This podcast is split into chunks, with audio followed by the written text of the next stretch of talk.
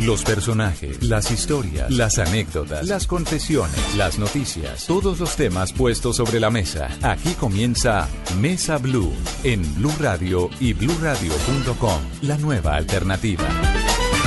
Tengan ustedes muy buenas tardes. Bienvenidos a Mesa Blue.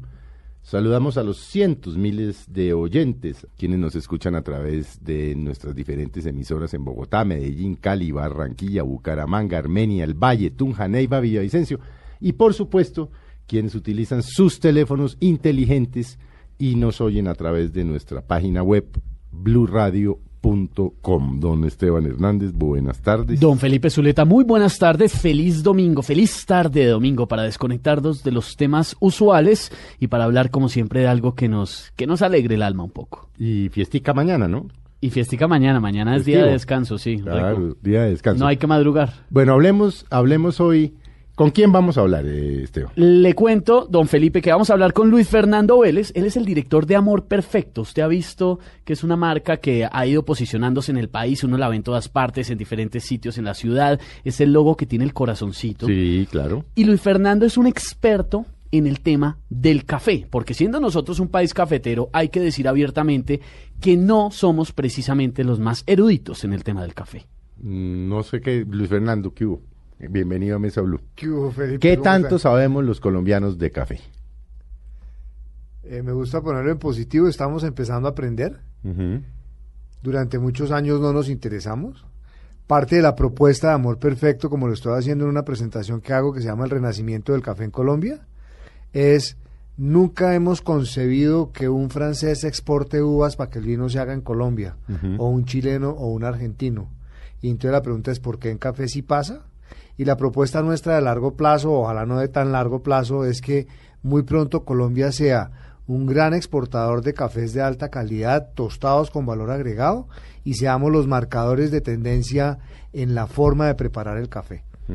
como pasa en el vino. Es decir, exportemos ya el café molido, tostado y molido. Preferiblemente tostado y en grano, pero que seamos nosotros lo que le contamos al mundo por qué lo tostamos de una manera cuáles son las características que encontramos si lo tostamos así, cómo se debe preparar, cuántos gramos en el portafiltro, cuántos mililitros de agua, qué tipo de agua, etcétera, etcétera, para que nos apropiemos de nuestro producto, que son 560 mil familias las que lo producen en las montañas colombianas, con un gran tejido social, y para que le demos valor, generemos mucha cultura y generemos muchos nuevos empleos en esa nueva cadena de valor que hay porque hasta hace muy pocos años el café se exportaba verde y los colombianos no sabíamos absolutamente nada más.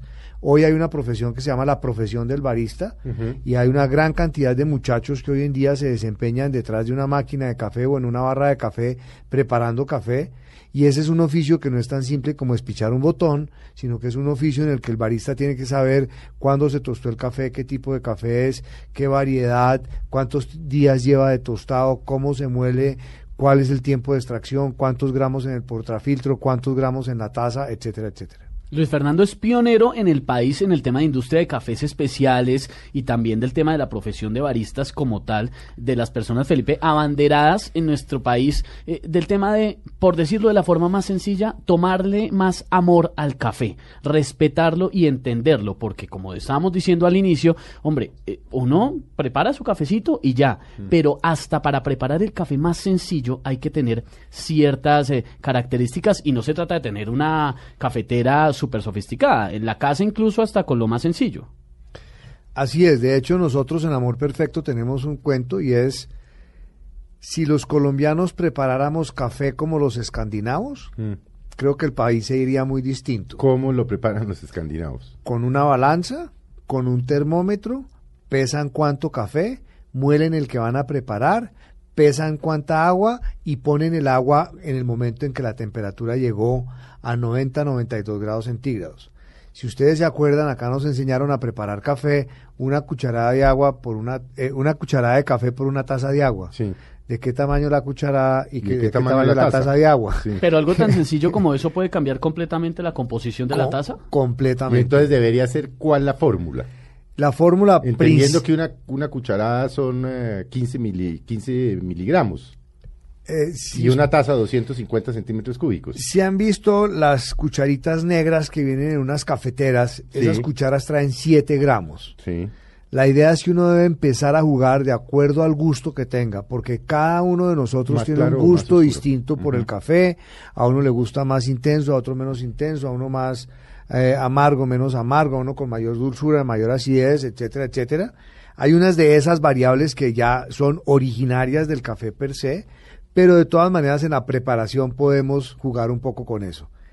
La, eh, digamos, la- las medidas iniciales son entre 6 y 10 gramos de café por cada 100 mililitros, que son lo mismo que son, o, o 100 gramos de agua. Poniendo en términos de la cucharada que estamos hablando, son dos cucharadas y media de esas por cada 250 150 mililitros o una taza. Ajá. Pero Dos ideal- y media. Dos y media. Y uno hace una y una. Exacto. Una de las de 7 gramos con 250 centímetros cúbicos, o mililitros. Entonces queda muy aguado. Y le zampa una cantidad de azúcar. Entonces, ¿por qué tanta azúcar?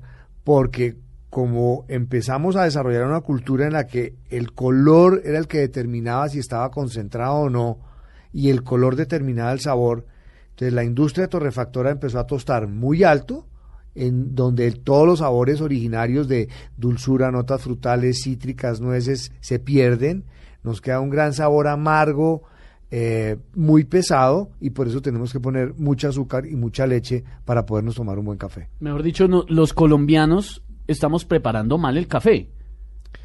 Estamos empezando a prepararlo mejor. Sí, póngalo en positivo. Gracias Sí. a todo esto que estamos haciendo, porque estoy convencido que si empezamos a, ju- a- a unir cada vez más eventos como el que va a hacer Carulla este fin de semana, Mm, o, que de o- evento, sí. o que va a ser la semana entrante del 21 al 23, eh, lo que hacemos es una gran fiesta alrededor del tema del café. Estamos una gran cantidad de marcas, cada una exponiendo lo mejor de su compañía, cada una contando cómo preparar su café. Eh, es una feria a la que están entrando cerca de 10 mil personas. Entonces, con esto estamos empezando a desarrollar toda una interés para que los colombianos empecemos a querer más a nuestro producto. Pero ¿qué pasa, por ejemplo, con la tradición nuestra campesina del café en olleta, que usted lo echa en la olleta, le echa un poquito de agua caliente, le echa una gotica de agua fría y lo deja reposar? no tiene ningún problema. De hecho, el campeón nacional de baristas de Colombia este año en el Campeonato Mundial en Seattle, en su presentación incorporó esa preparación, un poco contándole al mundo que él como barista profesional en Colombia, parte de su lema era poderle transmitir al ama de casa en cualquier parte del país cómo preparar un buen café, así sea en olleta. ¿Qué pasa con la olleta? De nuevo, unas proporciones adecuadas, una molienda adecuada, un café fresco y ojalá recién molido y con no muchos días de tostión y una buena calidad de agua. Ahí inclusive quisiera ir más allá. Eh, ustedes han oído la famosa chaqueta. No, La chaqueta es qué ignorancia, pero no, usted. Depende de qué chaqueta estemos Sí, hablando. yo ¿no? también, sí. La chaqueta, be- la chaqueta bebida de café. La chaqueta bebida de café es exactamente lo que acaba de decir Felipe, pero en vez de hacerse con agua nomás, se hace con agua de panela. Ah, eso se llama chaqueta. A eso le dicen el chaqueta. agua tinto. Exacto, que es, hacen el agua de panela Sí. y con el agua de panela hacen el café. Sí. No tiene ningún problema porque de alguna manera, ¿cómo vamos a cambiar una tradición de No. cientos de años? Eso es y imposible. porque ahora el café solamente se prepara en máquina de espresso. No, no, no, no, no, no, no. La máquina de espresso es un sistema de preparar café que desarrollaron muy bien los italianos, no fueron los inventores iniciales porque fueron en conjunto con los franceses y los suizos. Es un sistema válido, es un sistema muy bueno para cuando vamos a hacer mucha combinación con leche, para que aunque le ponemos leche, eh, los sabores del café están apareciendo y por eso se necesita muy concentrado, pero cualquier forma de preparación es válida, hay que seguir algunos parámetros de cantidades de agua, cantidades de café, tipos de molienda, temperatura de agua y cafés frescos preferiblemente. ¿Qué pasa con los cafés en polvo, los eh, Solubles. eh, los solubles, porque ahí también hay como varias, el soluble no sé qué, el liofilizado no sé cómo, el no sé qué. No, los solubles es un desarrollo de la conveniencia del ser humano. Mm. El llegar a echar una cuchara en una mm, taza de leche y se fue. y se fue. Sí. Eh, yo tengo que confesar que yo empecé a tomar café así, no me da pena decirlo. Mm. Yo cuando iba a la universidad cogía mi tacita de leche caliente, el café en polvo y, y me iba. Es una forma de tomar un café fácil y rápido. Los cafés que se utilizan para leofilizar o hacer soluble no son los mejores, pero de alguna manera la invitación que yo le haría a los Tomen- colombianos que es traten de tomarse un café fresco. eh, un café en grano, En recién gran- molido. No se demoran nada, además. Eh, Porque es que además decirle al colombiano que tome eh, soluble es como decirle a un francés tome vino en caja de cartón. Mm. ¿Usted creería que un, si le decimos a un argentino, a un chileno o a un francés lo tome vino en caja de cartón que es más rápido, usted rasgue, lo puede guardar en la nevera? Le ponen, creo que Lo rajan. Sí. Sí, ahí habría una discusión bien grande y creo que si somos productores de los mejores cafés suaves del mundo, tenemos que hacer de tomarnos el café en la casa un ritual. Mm. Ahorita hablábamos antes de que empezáramos, dice a las tres y media de la mañana yo no voy a moler nada No, en mi sí. casa. Y, y, tengo unos para moler, unos Java, no sé qué, y entonces que me han regalado. Y tengo la maquinita y esa, que realmente la uso, pero pero pues obviamente pues están los cafés que uno consigue en el supermercado y ya molido. Pero ensaye, muy buenos. ensaye un día la magia de despertarse y moler café No, en lo su he hecho, lo he hecho lo- los fines de semana. Lo que pasa es que a las tres y cuarto entre semana no, no me da la energía para moler café. Yo creo que Es que el olor del café fresco recién molido es, es una maravilla. Entonces, no hay nada igual a eso. Mm. Y si en las casas empezáramos a desarrollar un rito alrededor de ese aroma, porque además también somos un poco, o un poco bastante, diría yo, esnovistas. Y entonces todos hablamos del rito del té y del rito de... Y el rito del café es espectacular. Moler el café, precalentar las tazas, medir exactamente. Y si estamos hablando a la hora del desayuno, pues entonces, ¿con qué lo vamos a, a- a- acompañar? Mm. Este país tiene además una cosa muy linda. Si usted va a Nariño, que tiene unos cafés importantísimos, inclusive nos acabamos de ganar un premio en París con uno de esos cafés, la panadería y la pastelería de Nariño es completamente distinta a la del Huila. Entonces usted puede acompañar su café de Nariño con un aplanchado de Nariño, de pasto, o puede acompañar un buen capuchino de Huila con una buena chira. Entonces ahí, ahí hay toda una magia para que los colombianos descubramos. Pero Luis Fernando, hablemos un poco, eh, hay que decir, bueno, están las tradiciones acá en nuestro país, pero hay ciertos errores comunes que sí estamos cometiendo y que deberíamos evitar. Por ejemplo, me imagino en el tema de la preparación en la olleta. Uno prepara el café delicioso, todo el tema, pero tiene la costumbre de recalentar el café que Ah, se es- le quedó. Eso es pésimo. Café Pésimo. recalentado pésimo, ¿no? Pésimo, eso sí es. Haga lo que se va a tomar, no recaliente. Y así hay muchos errores. Muela el que va a preparar, prepara el que se va a tomar y si no se lo tomó, chao. Mm. Vea si lo usa en otra preparación de otra cosa muy rápidamente. Porque adicionalmente venimos de un tema que es muy complicado y es que al café le han venido achacando problemas de salud que Sí, no que son válidos. griera y que no sé qué. La que- griera no es por tomar café, Mm. la griera es por tomar café recalentado. Mm. Ahí no hay nada que hacer. ¿Cuáles son las propiedades eh, del café en lo que tiene que ver con la salud?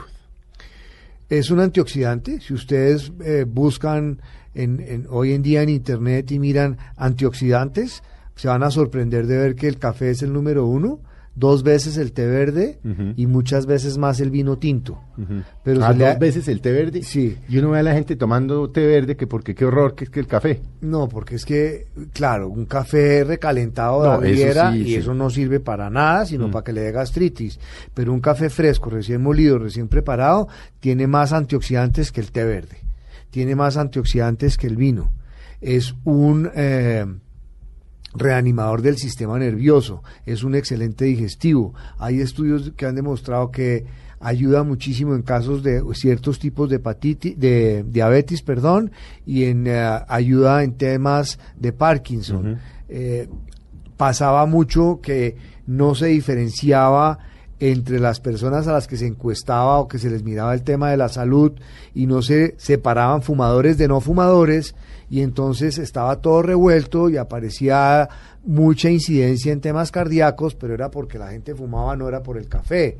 Hoy en día la... que cómo no se va a fumar en un tinto. se lo decía, la gente decía, no, fumémonos un tintico. Fumémonos un tintico. Sí. Eh, yo los invito a que nos tomemos un muy buen café. El cigarrillo para los que no lo han podido dejar porque más decirle al ser humano que el cigarrillo hace daño imposible. Imposible, sí. Ah, Bueno, hay, hay un tema, hay una cantidad de temas, pero uno es que, hombre, sí, somos colombianos y orgullosos de que nuestro café es el mejor y cuando estamos fuera del país sacamos pecho y, y si alguien sabe que somos de Colombia, nos pregunta y nos dice, el café de ustedes es buenísimo y uno saca pecho y dice, sí, claro, claro, pero no tiene la menor idea de preparaciones básicas con las que uno de pronto puede, pues puede quedar mejor, me refiero, también cuando viene alguien a Colombia eh, del exterior a visitar y un hombre quisiera en la casa preparar un cafecito, pues que sea un poco salido de lo común. eh, todos los, el café, si es bueno, sabrá bien, pero la preparación es eh, el detalle. Así es, así es, y eh, por eso nosotros en el local que tenemos, tenemos una escuela, ¿Dónde 66 con? carrera cuarta 6646. El laboratorio de amor perfecto. Es un laboratorio café con donde ustedes pueden ir allá, trabajar, eh, eh, hay wifi, tomarse un buen café, pero si quieren ya entrar más en el mundo del café y nos dicen, mire, tengo una horita y quiero aprender un- a tomar un muy buen café, ¿cómo lo preparo? Entonces ahí le enseñamos con cualquier método tradicional de preparación de café, eh, sifón o prensa francesa o aeropress, le, le enseñamos cómo hacerlo. Pero es más, tenemos un programa en el que si ustedes tienen un amigo que viene de fuera y quieren mostrarle algo de café, le pueden llevar a ese personaje al sitio, le damos a escoger tres cafés, prueba el café que más le gusta y con esa persona le tostamos la cantidad de café que quiera llevar de regalo para que él mismo sea el que la tueste. Entonces tenemos una tostadora donde con uno de nuestros maestros tostadores la persona puede tostar su propio café y llevar un regalo donde dice café tostado especialmente por Felipe para el amigo al que se lo va a regalar. Pero, Luis Fernando, yo ahí me enredo. Por ejemplo, porque hay una cantidad de lo que hablaba Felipe al inicio, que el café liofilizado, que el café así, o sea, ahora hay una explosión de, de variedades de café. Pero a ver, Y uno lo- dice, ¿cuál, ¿cuál escojo? liofilizados y solubles son, son una cosa aparte. Sí, están sí, ahí sí, sí. en los estantes de los supermercados. Pero ahora hay marcas, eh, me refiero, digamos, el de Nariño, eh, hay unos muy, no solamente en, en, eh, en las marcas conocidas en Colombia, reconocidas cadenas de café, en el exterior también uno ve café de Colombia de Nariño, café de Colombia de tal parte. Ven, eh, ahí voy, me- voy a pedir permiso para ampliarme un poquito en esa respuesta porque el tema es muy apasionante. Colombia fue conocido como Café de Colombia, pero no se nos puede olvidar que Colombia es un país que tiene café desde Nariño en el límite con Ecuador hasta la Sierra Nevada de Santa Marta. Mm. un importador nórdico en estos días me decía, en mis próximos años me voy a dedicar a trabajar en Colombia principalmente porque en Colombia encuentro lo de 10 o 15 países del resto del mundo cafetero. O sea, hay departamentos de Colombia que son más grandes que El Salvador y Costa Rica. Entonces, lo que quiero decir con todo esto además, porque además tenemos también café desde norte de Santander, en el oriente, hasta el Chocó. Entonces tenemos una gran extensión de tierra con tres cordilleras completamente distintas, vertientes completamente distintos, microclimas completamente diferentes, que hacen que produzcamos cafés de muchos tipos. ¿Qué quiere decir muchos tipos? Muchos perfiles de tazas. Entonces, si fuéramos a hablar un poco del, como en el vino, eh, tenemos cafés de la Borgoña, tenemos cafés argentinos, tenemos blancos, tenemos tintos, tenemos rosados. Entonces ahí lo que yo diría es, tenemos que empezar a explorar por ese mundo qué es lo que nos gusta y qué es lo que no nos gusta y qué es lo que preferimos. ¿Por qué? Un café de la Sierra Nevada es un café de una sola cosecha al año, principalmente finales de octubre, finales de enero. Es un café muy redondo, con no mucha acidez, pero muy buen residual y unas notas a chocolate. Si usted se va para el sur, para Nariño, tiene dos cosechas, pero tiene la posibilidad de encontrar acideces a frutos rojos, dulces como el caramelo y residuales a chocolate con leche. Pero si usted se va de pronto al Huila, en Huila, que hoy en día además es un departamento con una gran cantidad de cafés y de posibilidades, de hecho está el, eh, municipio que produce la mayor cantidad de café del país, que es Pitalito, hay otro mundo gigantesco por em- explorar y encontrar. Para no empezar a hablar ya de lo que son variedades. Colombia solamente produce arábigas, pero dentro de la familia de las arábigas usted encuentra caturra, encuentra borbón, encuentra típica, encuentra castillo. Federación hizo una gran tarea con el tema del castillo y entonces tiene castillos por subregiones. Entonces ahí hay otro gran mundo en el que uno puede entrar a explorar. Yo siempre he escuchado que el grano arábigo es el mejor, ¿eso es cierto? Así es. El otro es el conilone o robusta, que es producido de una manera muy industrial, de muy baja calidad y que se ha utilizado principalmente como relleno y se utilizó en una época muchísimo en el espresso porque cuando hay robusta, la crema del espresso, que era un paradigma que existía por donde se calificaba el espresso, ya hoy eso no está pasando, eh, la crema quedaba mucho más homogénea.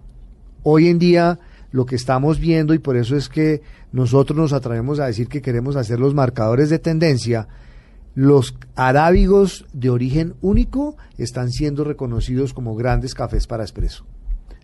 ¿Por qué entonces, si tenemos toda esta cantidad, esta variedad eh, tan importante de café, y hablando en positivo, voy a hacer el ensayo, hablar en positivo, ¿qué es lo que nos falta para conocer más y sentirnos más, apropiarnos del tema, así como los chilenos del vino? ¿Por qué nosotros no estamos tan apropiados del tema del café en el país? ¿Alguna vez lo estuvimos más arraigados y lo fuimos perdiendo o nunca lo hemos tenido? Yo creo que a, a, los niveles que estamos llegando hoy apenas está empezando a aparecer ahorita, porque es que existía una ley que cambió apenas en el 2003, hace apenas 12 años, sí. Que no permitía que los tostadores de café pudieran tostar cafés de alta calidad. Entonces los cafés que se conseguían para consumo eran los cafés que se rechazaban. En una época esos cafés de rechazo no eran tan malos como los cafés de rechazo de hoy, porque estaba el Pacto Mundial Cafetero y parte de lo que se quedaba podía ser relativamente bueno, y el café era un producto subsidiado en la canasta familiar. Entonces, eh, no había posibilidad de que los colombianos pudieran explorar un poco de lo que hemos hablado, un café de Nariño con una buena eh, acidez a frutos rojos, o un buen café de la Sierra Nevada, o un buen café del Huila, o uno del Tolima, por ejemplo, en Planadas, que ha ganado dos veces un concurso que se llama la Taza de la Excelencia. Entonces, de alguna manera es como algo que está pasando muy nuevo uh -huh. en Colombia, lleva apenas 12 años, era una industria muy protegida y muy subsidiada para los torrefactores porque se les vendía ese café de mala calidad a un precio. Ahí había un fenómeno que creo que es el único país del mundo que ha tenido contrabando al revés era Colombia. Y era porque ese café verde que no se exportaba se le vendía a los tostadores a un precio mucho más bajo, pero alcanzaba a ser suficientemente bueno para que se exportara. Entonces, para que no se exportara, había una cosa que se llamaba la policía cafetera ah, y no, se no. generaba contrabando al revés. Todas esas distorsiones se acabaron en el 2003 con la caída de la ley de pasillas y ripios y llevamos apenas estos 12 años desarrollando el mercado y el interés de los colombianos por tomarnos un buen café. Bueno, vamos a hacer un corte breve para seguir hablando de un tema interesantísimo. Obviamente vamos a hablar de la feria del café la semana entrante en Bogotá y de algunos mitos que tenemos los colombianos en torno al café que nos tomamos diariamente. Ya regresamos con Luis Fernando Vélez en Mesa Blue.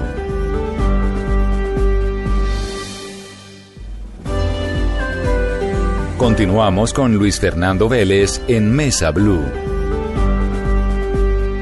Seguimos en esta tarde de domingo con Luis Fernando Vélez, el director de Amor Perfecto, que además es pionero en la industria del café especial en nuestro país, impulsor de la profesión de los baristas y impulsor también de esta cultura del café y despertar un interés en nuestro país que no tenemos los colombianos, siendo nosotros supuestamente la cara del café ante el mundo. Entonces estábamos hablando antes de la pausa y antes de que hablemos un poco de la feria que va a tener lugar el próximo fin de semana aquí en Bogotá, de cómo despertarle ese interés a las personas eh, de aquí para adelante en volver el café un ritual en nuestro país y sentirnos orgullosos del tema. Yo creo que con curiosidad, eh, yo soy un poco como Felipe, el soluble eh, yo no, nunca he cometido soluble, no tengo nada contra el soluble, pero no me impresiona porque en mi casa siempre siempre se hizo café en filtro, melita número 4. que además le voy a contar una cosa, está resucitando. Y entonces ahora resucitó con los baristas profesionales, Sí. pero entonces ahora resucitó de una manera muy curiosa. Una compañía experta en vidrio en Japón Mm. desarrolló una versión de Melita, entonces ahora se llama la Hario. Y la llaman entonces ahora la Hario B60. Mm. Y entonces eso se volvió ahora todo un ritual. Pero claro, porque era ritual de la, entre otras cosas, era la greca eh, que era cónica arriba y cónica abajo, y uno ponía el melita con una, mm, un aro de madera agarrado en cuero, y yo siempre vi hacer el café ahí. Así es, ese es el que está ahora, es la locura en 30 años hace preparación. que, que- que tomaba yo café y, así. entonces ahora los baristas uno los ve y se paran y tienen Mm. el estilo para ir poniendo el agua en círculos, etcétera, etcétera. Y además me pareció muy divertido que en el lanzamiento de la feria alguien nos preguntó que por qué se hacían esos círculos. Básicamente para que se genere una turbulencia y todas las partículas del café se humedezcan con el agua. Yo no sabía eso, yo siempre he hecho los círculos por instinto, pensando en que si no cojo el café que está desde los bordes hacia abajo, me va a quedar clarito, Eh, Bueno, pero- lo estaba haciendo bien sin saberlo. sin saberlo. Pero hay- hay, Intuitivamente. que apuntarle al centro, porque si le apunta a los bordes hay una cosa que se llama canalización. No, primero al centro y luego se va uno a los bordes. ¿no? Exacto, pero después vuelve y se concentra en el centro para que no para que no se vaya el agua y canalice y entonces ahí sí le quede muy clarito. Que era como un torbellino. Pero un poco lo que me parece muy interesante lo que está pasando en la conversación es fíjense en cómo hay una cantidad de detalles que tenemos que aprender y por eso la profesión del barista se ha vuelto tan importante. Yo creo que Colombia tiene una gran oportunidad en que muchos muchachos colombianos que no quieren ir a la universidad o que no les alcanza el ICFES o que no tienen cómo se conviertan en profesionales del mundo del café. Yo creo que el día que logremos que muchos muchachos se interesen en esta profesión, vamos a lograr que esa frustración que siente un turista cuando viene a Colombia y de regreso se va y le dicen, ¿qué fue lo que no le gustó de Colombia? Y dicen, el café que me quería tomar no es el que me tomé. Y yo sí creo que muy rápido podemos dedicarnos para que muchos de esos muchachos muy bien entrenados hagan que cuando un turista se vaya y diga, me tomé el mejor café que me he tomado en mi vida y ahora ya sí entiendo qué es el café de Colombia. Luis Fernando, hubo una época que a mí desafortunadamente no me tocó, pero que he escuchado que en el aeropuerto El Dorado se servía el mejor café de la ciudad y creo que del país. ¿Ese, ese es un mito verdadero? Ya hoy voy a entrar en un tema que hablaba Felipe de la greca. Ese café era preparado en greca. Uy, horroroso. No, porque el problema no es la greca, Felipe. El problema es el mal uso que le damos a la greca. Si usted se acuerda, en El Dorado había un puesto de la federación donde tenían cuatro grecas, pero greca que se hacía, greca que se desocupaba. Porque el sistema que utiliza la greca es muy parecido al melita, que es un filtro de tela que tiene que ser muy bien lavado, Sí. donde solo se haga café, donde se cambie cada determinado tiempo, donde se lave Y de una donde no se manera esté ahí horas enteras. y, exacto. Y calentaban el agua en la otra greca, pasaban el agua caliente por el Me acuerdo, filtro de tela con el café, quedaba la greca, se servía ese café, ese filtro cogía, se lavaba y se limpiaba y chao. ¿Cuál es el problema de la greca de hoy? Que de alguna manera a mí me aterra ver cómo el INVIMA llega hoy en día a una cantidad de sitios a preguntar por unos detalles que son minúsculos ¿Cómo deja que todavía existan 280 mil grecas donde preparan un café a las cinco y media, seis de la Y a mañana? las 5 de la tarde se lo siguen tomando, 4 de la tarde, 12 del día. Eso le falta un grado Yo no me he tomado veneno. un buen café en ninguna entidad pública, por ejemplo, del Estado colombiano. Todas usan Le tengo- greca. no voy mucho a las entidades públicas, benditos de mi Dios, pero va uno a visitar una fuente o algo de un café y digo, no, no existe la menor posibilidad, es que son hediondos, y va uno a ver, es greca. Y me, me deja preocupado lo que acaba de decir Luis Fernando. ¿Cómo así que están a un paso casi de ser veneno? Porque te da gastritis ahí mismo, porque ha habido un gran incremento de unos componentes que no son buenos para la salud por la oxidación que se da de tener un café ya preparado recalentándose durante horas. E- Es, es, es malísimo para la salud, es malísimo Eso sí le para da el uno gastritis digestivo. y todo. Eso da gastritis, eso no es bueno. Ahora, ¿Cómo permitimos que existan grecas de esas que están preparadas desde las 5 de la mañana y a las 5 o 6 horas Y después son grecas de aluminio, ¿no? eh, acero? Acero inoxidable, pero peor.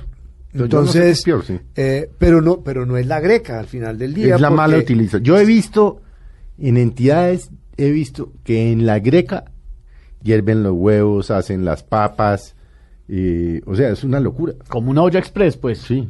Pero es que mire que no, no, es, no es la herramienta, es el mal uso que le damos. No es la olletica, es dejar hervir el café y dejarlo ahí y después recalentarlo. No es la greca, sino usarla mal. Como dicen, no es la flecha, sino el indio. Exactamente. Entonces tenemos que empezar a que nosotros colombianos hagamos el buen uso de los sistemas de preparación y nos hagamos conscientes de que prepararnos un buen café y tomarnos un buen café es una delicia, es un producto que nos reanima, nos despierta, tiene antioxidantes, es bueno para la salud. Mire, hay un tema inclusive ahora que hablo de, de y aprovecho este micrófono para contarlo. El Instituto Colombiano de Bienestar Familiar tiene prohibido que a los niños en los hogares infantiles se les dé café. En Brasil hicieron un estudio. Ah, porque alguien un día dijo que la cafeína era muy mala. En Brasil hay un estudio donde se cogió un grupo de niños en edad escolar y todas las mañanas se les daba un café con leche. Y se cogieron unos muchachos del mismo grupo escolar, de la misma población, que no tomaban café con leche.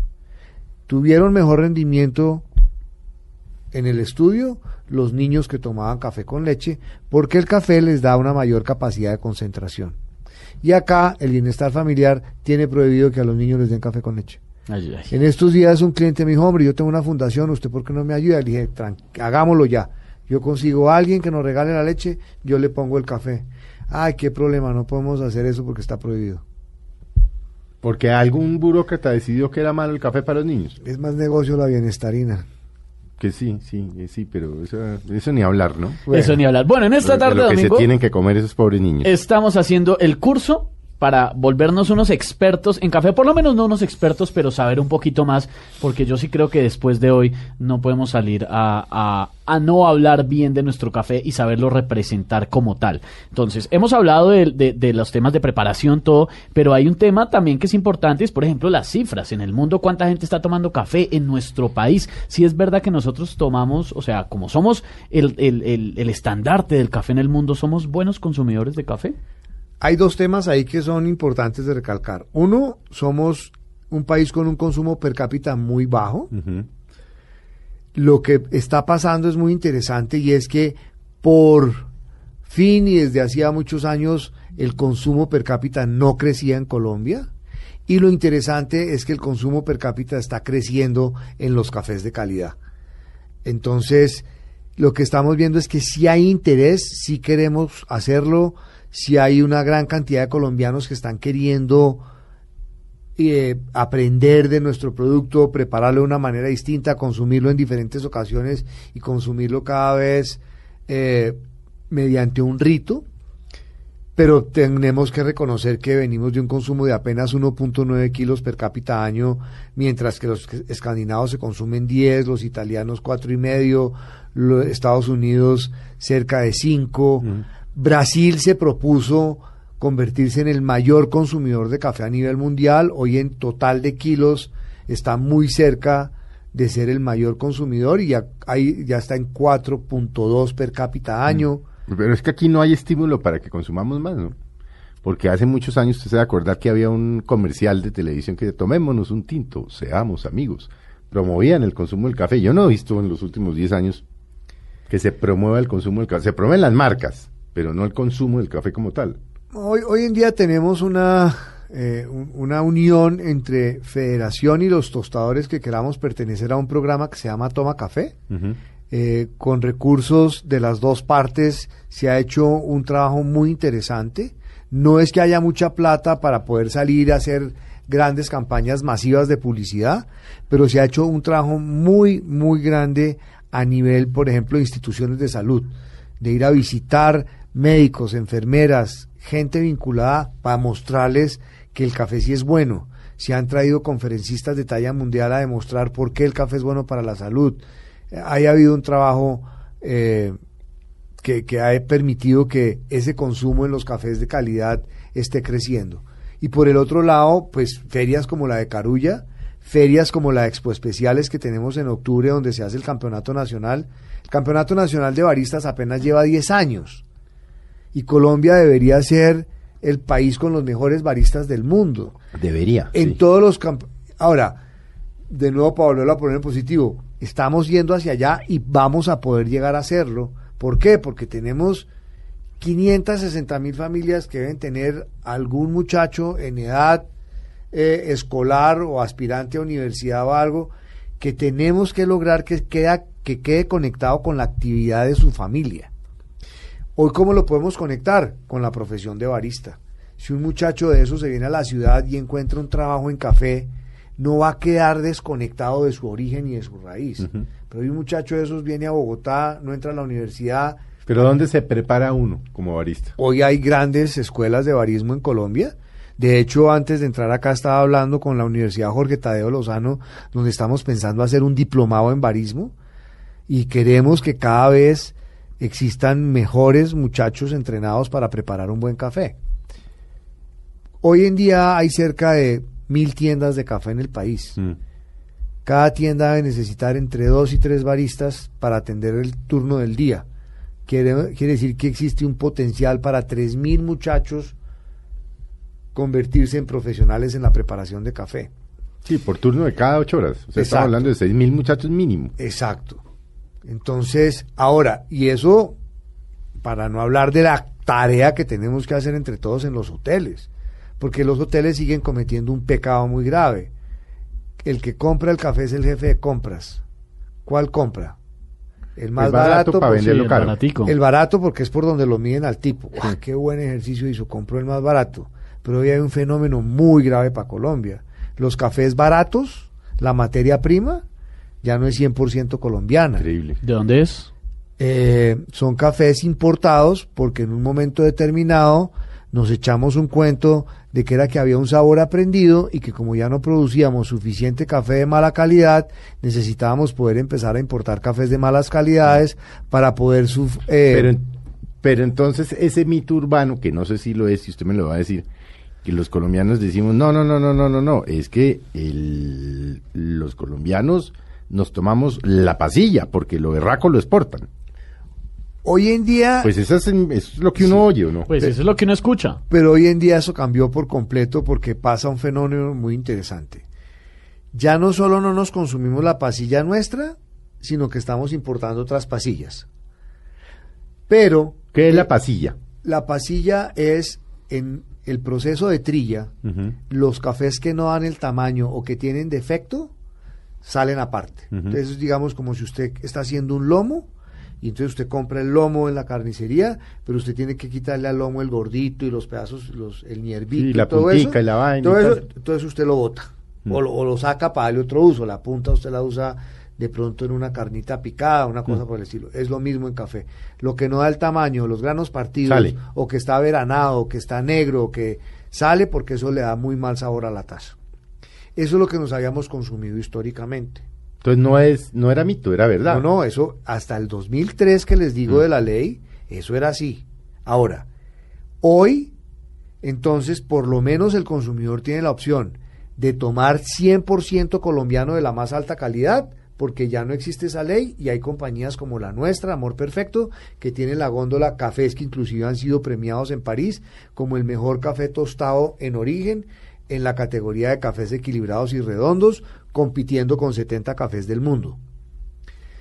Pero el café barato sigue utilizando no solamente nuestra pasilla, sino pasillas de otros países, y eso es lo que se toma en esos sitios.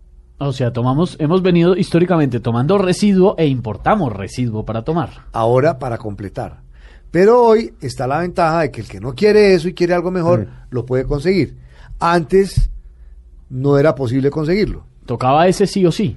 Tocaba Sí, ese pero- sí o sí. Pero le decía yo a usted antes de entrar al programa que hay una marca que no vamos a mencionar, estupenda, del Quindío, pero está costando 23 mil pesos en Carulla. 21, 23 mil, dependiendo del carillo que usted vaya. Estamos hablando de pues, 8 dólares, 9 dólares. Lo bueno vale, Felipe. Porque Pero, es- pero es- entonces uno como colombiano dice estamos pagando 9 dólares por café colombiano. Ahora que No, no, necesariamente... se lo digo porque Pero es no que- sé yo lo único que lo piense. No, porque es que eso vale un buen café colombiano en el mundo, vale eso y más. Mire, No, no, estoy- claro, pueden costar 12, 15, 18, 20, 20 y pico dólares la libra. nosotros estamos exportando hoy nuestro café al corte inglés en España. Mm. Eh, en el corte inglés en España nuestro café se está vendiendo a 11 euros la lata de 250 gramos.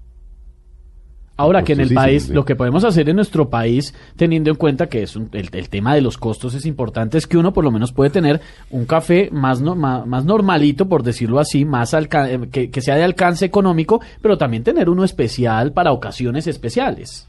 Sí, pero ojo, no hay que guardar café. Eso le iba a preguntar. Ese mito de No hay que que es que la gente compra el café y lo mete en, la- en el congelador que porque se mantiene, ¿eso es chimbo? Eh, eh, el ideal, y estando en un país como este, es Compre lo que se va a tomar en, el- los en la, días, semana, en la semana. o en las dos semanas, ¿sí? Y mire la fecha de fabricación y mire cuánto tiempo y, y ojalá se desarrolle la cultura que nosotros estamos promoviendo. En nuestro café en la carrera cuarta con 66 tenemos clientes que llegan todas las semanas, nos preguntan qué tienen. Entonces, mire, esta semana tenemos un caficultor nuevo de Planadas Tolima o tenemos a Arnulfo Leguizamón que fue ganador de la tasa de la excelencia del Huila, está recién tostado, ah sí, deme 250 gramos de ese. Eh, ¿No quiere molerlo? No, no, no, yo no quiero moler. O yo sí quiero llevármelo en grano, se lo lleva en grano. Si se lo molemos, ¿cómo lo quiere molido? ¿Cómo prepara usted el café en su casa? Más fino, menos fino. Ex- más fino, menos fino, etcétera, etcétera. Entonces, hablabas de una ocasión especial. Ah, la semana entrante me llega fulanito, le voy a dar un buen café. Vas a una tienda como Amor Perfecto, compras el café para esa semana y puedes inclusive llevar, nosotros hacemos unas postales contando el cuento del caficultor. Este es un caficultor que está a 1780 metros sobre el nivel del mar. Este café es variedad típica con caturra. Este café fue fermentado de esta y esta y esta manera porque parte de lo que pasó en ese concurso en Francia es que los franceses quieren poner ante el mundo un concepto que es el café es un producto agrícola. Los, y es un producto que tiene una cara, tiene un, tiene un personaje que es el que está en la tierra haciendo que ese café sea posible. Los anglos, Inglaterra y Estados Unidos, han mostrado el café más como un producto industrial Mm. viene de la tostadora tal. Y el tostador es importante, pero el caficultor es muchísimo más importante. Porque el tostador no tiene cómo hacer algo mejor de lo que ya hizo el caficultor. Claro. No lo puede mejorar. Imposible. Mm. El tostador lo máximo que puede hacer es descubrir de qué manera lo tuesta para resaltar todo lo que ya hizo el caficultor, que es un trabajo muy duro. Quiero aprovechar este micrófono para darle las gracias a todos los cafeteros de este país. Si hay un trabajo duro que yo haya visto, de ese cafetero. es el de ser cafetero, el de estar en la finca, el de estar pendientes de la chapola, llevar el colino, ponerlo en la tierra, recoger el café, beneficiarlo, fermentarlo, secarlo. E- ese es un ¿Qué trabajo. es beneficiarlo? si tú ves una mata de café, tiene una cereza roja, Sí. todo lo que pasa de ahí para adelante es el beneficio hasta que el caficultor lo saca en pergamino seco. ¿Qué se hace? Se despulpa, que es quitarle la cáscara y salen las dos semillas. Se fermenta para que el mucílago, que es como la carnosidad que hay entre la cáscara y la semilla, Desaparezca. desaparezca. Se seca, que en el proceso de secado tenemos muchísimo por aprender, pero cuando uno ve los caficultores que han ganado los concursos mundiales, Y se sigue secando al aire libre. Con, es- esa es la idea. los expanden, porque yo en alguna Sí, en los finca en el Quindío lo vi. En A tomar el sol. Los expanden ahí, tan, tan, tan, y ahí los y los dejan. consienten, Los y entonces consienten, hoy hay parabólicas Sí, eh, sí, para sí. que si va a llover entonces lo protejan. Y esa es la mejor opción. Esa es la mejor opción. Y uno ve que van y lo mueven y hay que moverlo entre 12 y 14 eh, veces al día y, y lo consienten y le van quitando lo que está defectuoso. Los cafés que ganan los grandes concursos de talla mundial que se hacen en Colombia son cafés que, como digo yo, son filigranas, son artesanía porque son cafés que el caficultor seca de esa manera y casi que beneficia a él mismo en la finca con toda su familia. No son cafés industriales. Que ahí es donde yo cuando oigo los temas económicos del tema del café que dicen Colombia perdió su capacidad predominante y hoy hay países que producen mucho más. Sí, Brasil cogió grandes extensiones y las hiperindustrializó. Pero no está produciendo café tan de buena calidad. Exacto. Vietnam lo mismo. Mm. Ahora, Colombia lo que tiene que buscar, creo yo, es mi opinión como torrefactor, es seguir produciendo cafés de altísima calidad que son una artesanía a nivel mundial y venderlos con mayor valor agregado cada vez más. Luis Fernando, hay feria en Bogotá la semana que viene, el próximo fin de semana, Así es, tenemos la Feria de Carulla, en el Museo del Chicó. Museo del Chicó, Eso es, en, eso es en la 93 con séptima. en Sí, Bogotá. señor. un super plan, hay parque para los niños, hay... Esto estamos hablando del 21, 20 del 21 y el 20 entre el 21 y el 23. Viernes, sábado y Y domingo. domingo, correcto. Entonces allá vamos a estar todas las marcas, van a haber conferencias, van a haber demostraciones, van a haber eh, maridajes con, con, con diferentes tipos de panadería, eh, vamos a estar las marcas allá exponiendo nuestros cafés, como les decía, Amor Perfecto va a estar promocionando el café ganador del premio en París, esperamos verlos a todos por allá. La idea es impulsar el tema de la, de la cultura, de ese amor como el que tiene Luis Fernando y que se lo pega a uno un poco de, de querer amar al café y así amar uno un poquito más al país, Felipe. Hay cosas muy buenas. Pero como sí, esto. pues si están en Bogotá o van a venir a Bogotá este fin de semana, es una magnífica oportunidad para ir y a- aprender del café. Y creo que también de chocolates, ¿no? Ah, creo que hay algo con chocolatería. Sí. Carulla siempre hace un tema ahí con chocolatería. Hay un tema este año en la feria que me parece muy interesante y, y es- para mí es como un sueño haciéndose realidad. En el pasado la feria siempre ha tenido vinculado el tema de la finca, que sigue siendo muy importante y pues lo acabo de mencionar, que para mí eh, vivo muy agradecido con todo el tema. Este año la feria va a estar enfocada en preparación en cómo darle dignidad al producto en la taza. Porque es que nos hemos quedado hasta el verde. Sí. Sí. Nos hemos quedado hasta, hasta Juan Valdés con su sombrero y su, y su poncho. Y, pero mi invitación es a que vayamos más adelante. Veámoslo como un vino, veámoslo como una buena cerveza. Explorémoslo en toda su dimensión, sirvámoslo en porcelana. ¿Sí? Hagamos de tomarnos un buen café en Colombia un excelente rito. Eh, además me causó curiosidad lo que estaba diciendo Luis Fernando del maridaje. De, o sea, uno va a la feria y, y le dicen, por ejemplo, un capuchino con qué lo debe acompañar, con qué es correcto. Porque uno pues se toma el cafecito con No, lo que le haya. mete uno lo que sea. Eso no hay tanto correcto, pero eso hay sí. que... eh, Pero, Lo que pero- uno Pero le- sí sabroso. Claro. Lo que uno le sepa. Ahora, Colombia tiene la... Colombia tiene una oportunidad gigantesca porque nuestras diferentes panaderías o nuestros diferentes amasijos hacen que tengamos todo un mundo por descubrir. Sí. Eh, almojábana, pan de yuca, pan de queso, a planchados, a chiras. Bueno, que se me viene ahorita a la cabeza, pero ahí por descubrir todo lo que queramos. Hay que ir a la feria, acabó el tiempo, don Esteban. Toca ir a la feria. Bueno, y toca ir del 21 al 23, los que estén en Bogotá, en el Parque Mercedes Sierra. Luis Fernando, muchas gracias. A ustedes mil gracias. Da una Esteban delicia de Felipe. programa. Mil y mil gracias. Delicio- eh, entonces, en, la, fe- en la feria sí nos tomamos un buen café. Un buen café. Y concientícense, cuando hagan su taza de café, piensen en, hombre, hagan un rito, disfruten el café y bueno. Y acaben de pasar una muy feliz tarde en unión con las personas que ustedes quieren y que mañana el festivo también eh, les sirva para descansar y para hacerse un muy buen café. Que tengan muy buena tarde.